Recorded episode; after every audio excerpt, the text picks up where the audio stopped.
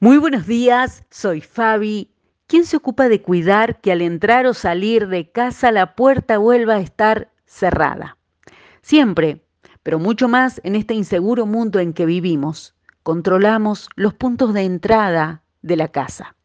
No queremos que extraños e intrusos entren en nuestros hogares.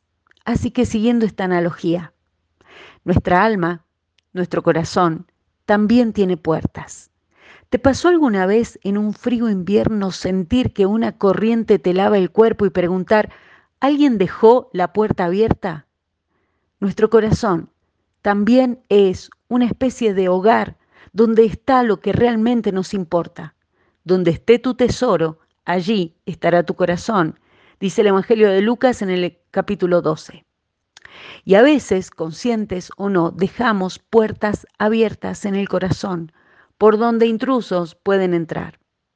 Las puertas abiertas pueden ser heridas que llevamos hace mucho tiempo en nosotros y que aún no hemos podido sanar y que aún nos traen tristeza, frustración, enojos. Un ejemplo en la palabra de Dios de tantos que podemos encontrar está en Génesis en el capítulo 29. Allí encontramos a Lea, una mujer que tal como dice el capítulo 31, Lea no era amada. No sé cuánto tiempo permanecía abierta esta herida en su corazón. Sí sé por leer el relato completo que buscó atenuar su dolor de muchas maneras, hasta teniendo hijos y poniendo su esperanza allí. Pero al final comprende que solo Dios era el sanador de las heridas del rechazo en su corazón. Las heridas esas puertas que aún permanecen abiertas por donde entran sentimientos de desesperanza, de miedos, de cansancio y confusión. Pueden ser sanados por el amor de Dios. En el perfecto amor no hay temor, porque el amor echa fuera el temor, dice 1 Juan capítulo 4. Sé que sentirnos seguros, confiados y libres casi nunca se logra rápidamente y de una sola vez. Es un proceso.